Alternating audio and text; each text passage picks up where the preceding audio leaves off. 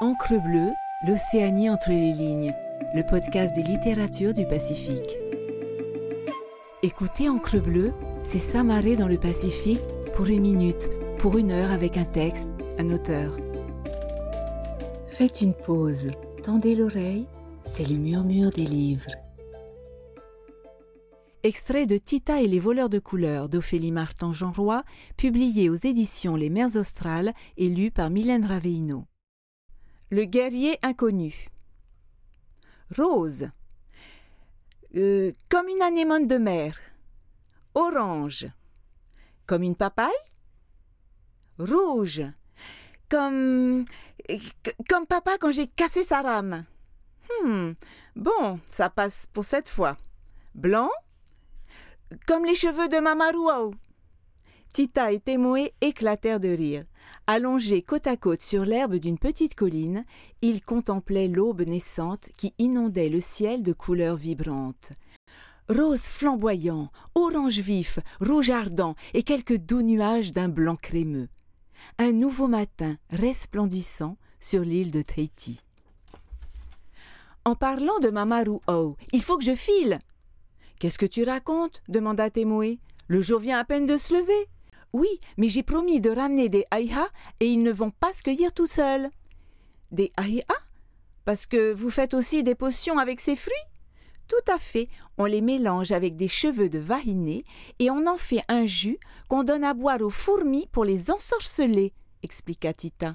Hein Mais non, grand idiot, c'est pour les manger tu n'es qu'un ventre sur pattes, s'insurgea Témoé, qui détestait quand son ami arrivait à lui faire gober n'importe quoi. Et toi, un guerrier sans cervelle. Hum, tu reconnais donc que je suis un guerrier. Ita leva les yeux au ciel. Le jeune Maori ne changerait décidément jamais. Il était toujours aussi vaniteux. Mais elle devait quand même avouer qu'il était beaucoup moins pénible avec elle depuis son épopée dans la vallée de la Papineau. Elle voyait parfois dans son regard une sorte de respect qui la troublait mais dès qu'elle parlait de son apprentissage de guérisseuse avec sa grand-mère Heirani, ce respect se teintait alors de crainte.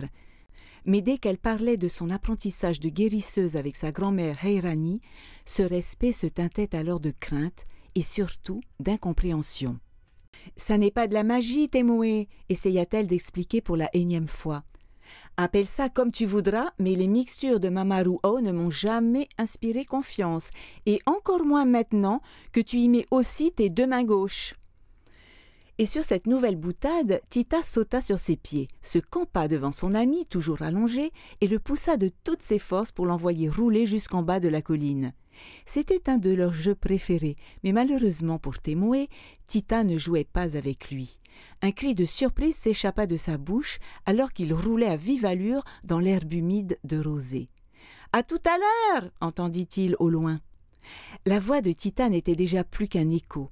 Elle crut entendre un Si je t'attrape mais elle n'en était pas certaine. De toute façon, Temoé ne parvenait jamais à l'attraper.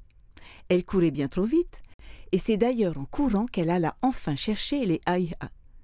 La récolte fut bonne? Excellente, mais un peu moins après que j'en ai mangé la moitié. Ta logique ne cesse de m'impressionner, Tita, répondit ironiquement Heirani en récupérant ce qui restait des aïha. Mais ne suis-je pas ta meilleure élève? La meilleure, la seule aussi, c'est peut-être pour ça. La grand-mère de Tita et doyenne du village eut un sourire en coin. Après l'aventure que sa petite fille avait vécue, elle n'avait plus eu aucun doute. Tita était celle qui prendrait sa relève une fois qu'elle serait trop âgée pour s'occuper de la tribu. Et il y avait à faire. Petit ou gros bobo, villageois malade ou guerrier blessé, arbre fruitier qui ne poussait plus ou plante infestée d'insectes, il fallait quelqu'un qui puisse veiller au bien-être de chacun et de chaque chose. Et elle ne s'était pas trompée, car Tita s'était révélée très douée. Même si elle était souvent une vraie tête de mule, au moins, elle n'avait pas pris la grosse tête, s'amusait-elle à penser. Je vais avoir besoin de toi pour sortir les noyaux de ces vies Tahiti, et puis tu les écraseras sans les manger. Je vais faire ce que je peux. Tita prit le panier qu'elle lui tendait et se dirigea vers un coin du faré en riant. Elle se mit au travail avec enthousiasme, heureuse de se rendre utile. La chair jaune des fruits glissait sous ses doigts, et elle se retenait de les lécher. Tout à coup, un vite Haïti lui échappa des mains et alla rouler jusqu'à l'entrée de l'habitation. Levant vivement la tête, elle aperçut son père au dehors, les bras croisés contre son large torse. Un autre guerrier lui faisait face, un guerrier qu'elle n'avait jamais vu. Son expression était pleine de colère, mais malheureusement, il était trop loin pour qu'elle puisse les entendre.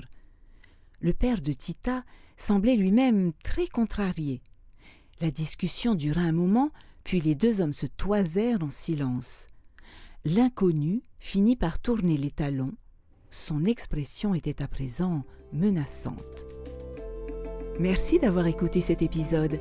N'hésitez pas à naviguer sur Encre Bleue pour découvrir d'autres murmures de livres et les nombreuses discussions d'auteurs et autrices du Pacifique. Retrouvez-nous sur toutes les plateformes d'écoute et sur le site lireenpolynésie.pf. Maruru et Yaorana.